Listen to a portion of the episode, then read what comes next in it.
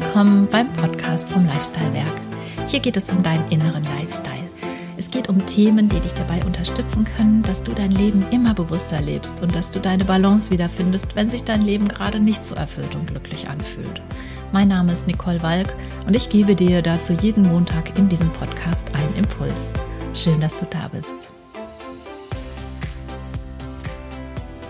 In der letzten Zeit habe ich in meinen Coachings vermehrt Klientinnen, die in einer sogenannten toxischen Beziehung stecken und sich dessen auch erst durch unser Gespräch wirklich bewusst geworden sind.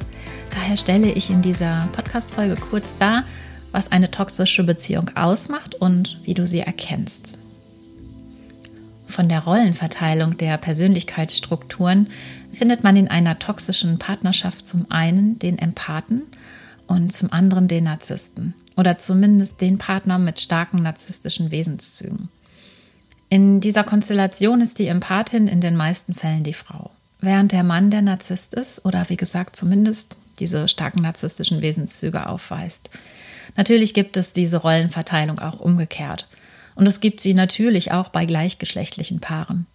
Ich hoffe, ihr seht es mir nach, dass ich hier der Einfachheit halber bei dem Modell bleibe, das am häufigsten verbreitet ist, nämlich die Frau als Empathin und der Mann als Narzisst. Narzissmus ist eine Persönlichkeitsstörung und ich stelle fest, dass in unserer heutigen Zeit schnell mal jemand zum Narzissten abgestempelt wird. An dieser Stelle möchte ich wirklich zur Vorsicht mahnen, denn die Wahrheit ist nicht schwarz-weiß. Wir alle tragen narzisstische Wesenszüge in uns. Allein der Grad der Ausprägung bestimmt, ob es sich um eine Persönlichkeitsstörung handelt. Richtige Narzissten sind von außen betrachtet sehr charismatische und interessante Typen. Selbst wenn sie nicht dem gängigen Schönheitsideal entsprechen, so treten sie unglaublich selbstbewusst auf. Sie wollen gesehen werden, wahrgenommen werden, brauchen immer Anerkennung, egal ob im Beruf oder privat. Dafür tun sie eine ganze Menge und sie sind sehr präsent. Aber hinter dieser Maske der Selbstsicherheit befindet sich das wahre Gesicht dieses Menschen und das hat nichts, aber auch gar nichts mit der äußeren Fassade zu tun.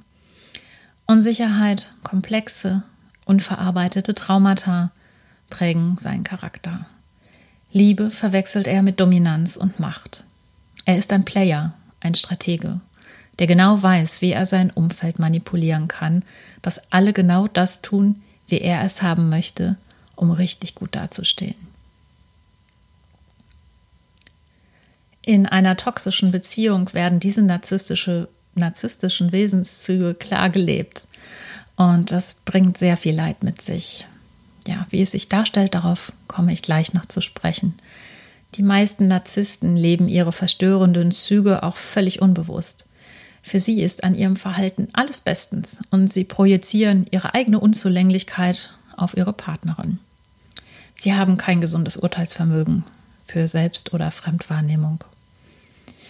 Das empathische Einfühlungsvermögen der Frau ist sicherlich eine große menschliche Stärke. In einer toxischen Partnerschaft wird dieses Verhalten aber schnell zur Angriffsfläche. Die Empathin in einer toxischen Beziehung ist keinesfalls eine schwache Frau ohne Selbstbewusstsein. Nein, ganz im Gegenteil.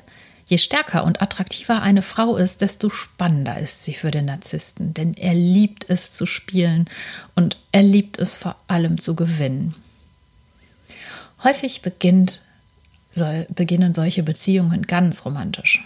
Sie bekommt zu Beginn der Beziehung so viel Aufmerksamkeit, wie sie sie noch nie vorher erlebt hat. Er trägt sie sprichwörtlich auf Händen und die Kennenlernphase wird im Turbogang durchlaufen. Denn ja, er benebelt regelrecht ihre Sinne mit all seiner Aufmerksamkeit und Liebesbeweisen. Ja, und sie kommt sich regelrecht vor wie eine Märchenprinzessin und kann ihr Glück kaum fassen. Diese Phase nennt man Gaslighting. Ja, daher auch dieser Bezug zum Vernebeln. Alles scheint perfekt. Und kommt ein solches Paar nun zusammen, dann geht sie los, die Achterbahnfahrt. Denn im Laufe der Beziehung verändert sich sein Verhalten und meistens passiert dies so schleichend, dass sie es oft gar nicht gleich bemerkt. Der Narzisst baut sein Selbstbewusstsein damit auf, dass er die Empathin an seiner Seite jetzt beginnt, Stück für Stück klein zu machen und zu entwerten. Er fängt häufig mit kleinen, es fängt häufig mit kleinen Bemerkungen seinerseits an, kleine Sticheleien, die man schnell auch in die Schublade sich Necken stecken könnte.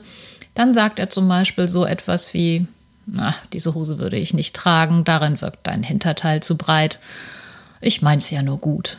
Oder wenn sie ein tolles Essen kocht und er sagt dann, also wenn du es richtig gut machen willst, dann solltest du beim nächsten Mal noch dieses oder jenes Gewürz verwenden. Für die Empathin bricht jetzt auch nicht gleich eine Welt zusammen bei solchen Bemerkungen und ja, sie geht auf diese kleinen Wünsche ein. Und für den Narzissten ist das in dem Moment eine unbewusste Bestätigung, dass er auf dem richtigen Weg ist. Diese unscheinbaren Sticheleien steigern sich dann schnell zu härteren Bandagen und die Entwertung geht weiter. Dann kommt vom, kommen vom Mann Sätze wie, sag mal, was kannst du eigentlich? Wie kann man nur so blöd sein? Wie kann man nur so ängstlich sein wie du? Und so weiter. Wenn es zur offensichtlich häuslichen Gewalt kommt, dann ist die Toxizität dieser Beziehung natürlich offensichtlich. Wenn es aber ausschließlich zu seelischen Grausamkeiten über Worte kommt, die dann immer wieder mit liebevollen Versöhnungsritualen kompensiert werden, dann passiert es nicht selten, dass solche Beziehungen jahrelang dauern, ohne dass die Empathin überhaupt mitbekommt, dass ihre Beziehung toxisch ist. Die narzisstische Wut, die dann auch häufig aufkommt, ist wie ein Sturm, der plötzlich auf ruhiger See aufkommt. Aus dem Nichts heraus brüllt der Narzisst seine Empörung heraus, wenn ihn etwas aufregt und schafft es tatsächlich, dass sich die Empathin schuldig fühlt, denn die Achterbahnfahrt wird immer rasanter. Die seelischen Verletzungen werden immer tiefgreifender und der Narziss schafft es auch immer wieder für Höhenflüge zu sorgen, bei denen die Empathin für ganz kurze Zeit wieder im Liebeshimmel ist, um dann zur nächsten Talfahrt anzusetzen. In jeder toxischen Beziehung dieser Art kommt es auch immer zu Lug und Betrug seitens des Narzissten. Die Aufmerksamkeit und Liebe einer Frau genügt einem echten Narzissten nicht und so sucht er im Spiel mit dem Feuer bei anderen Frauen immer wieder die Anerkennung, die sein Ego so dringend benötigt. Nicht selten flirtet er auch hemmungslos vor seiner Partnerin, denn er liebt den Nervenkitzel.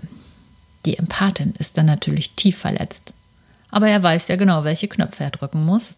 Zum Beispiel, indem er bei der nächsten Party oder öffentlichen Gelegenheit seine ganze Aufmerksamkeit seiner Partnerin schenkt und wieder scheint die Welt in Ordnung.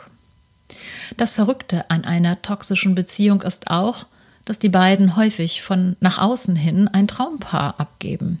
Dafür sorgt der Narzisst sehr gerne. Er will ja immer toll dastehen. Und der Empathin kommt dieses Bild sehr entgegen, verkörpert es doch genau ihren Traum. Auffällig bei allen Narzissten ist auch, mit welchem Selbstbewusstsein sie lügen können. Im Laufe der Beziehung wird die Empathin natürlich ihrem Narzissten gegenüber immer misstrauischer. Sie hat schon mitbekommen, dass er gerne mal die Wahrheit optimiert, um noch grandioser im Außen dazustehen. Über diese kleinen Lügen sieht sie auch noch empathisch hinweg. Aber was er im Kleinen so gut beherrscht, so ist er im Großen ein Meister. Für seine Lügen und Eskapaden hat er sich im Laufe seines Lebens ein regelrechtes Netzwerk an Freunden und Bekannten aufgebaut. Bewusst oder unbewusst verschaffen sie ihm Alibis, sind entweder selber narzisstisch veranlagt oder lassen sich von ihm ebenfalls meisterhaft manipulieren. Das Leid der Empathin ist offensichtlich. Je weiter diese Beziehung voranschreitet, desto schlechter geht es ihr. Sie hat ihren Selbstwert verloren und auch ihre eigene Wahrheit. Ja, ich weiß, dies ist ein sehr extremes Beispiel für eine toxische Beziehung. Es gibt sie natürlich auch in viel schwächeren Formen. Und diese schwächeren Formen haben auch eine gute Chance auf Heilung, sofern beide Partner bereit sind, wirklich bewusst daran zu arbeiten und sich dafür auch Hilfe von außen holen. Mein Impuls für diese Woche richtet sich speziell an die Frauen, die in einer toxischen Beziehung, egal welchen Grade stecken.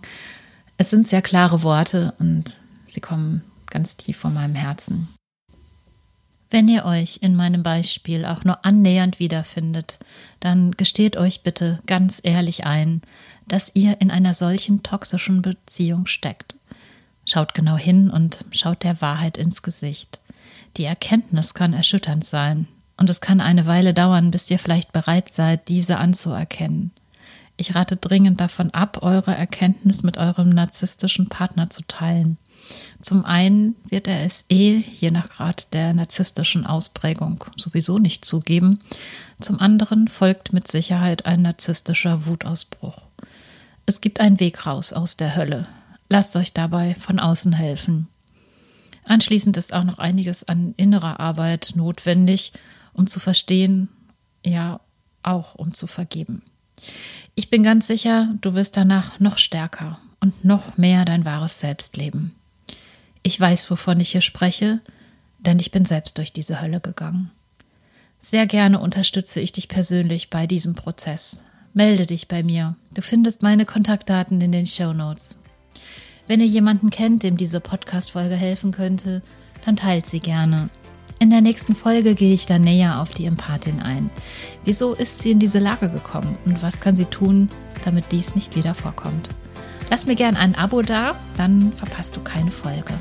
Ich wünsche dir von Herzen einen wundervollen Start in diese Woche und denk immer daran, du bist einzigartig. Alles Liebe für dich, deine Nicole.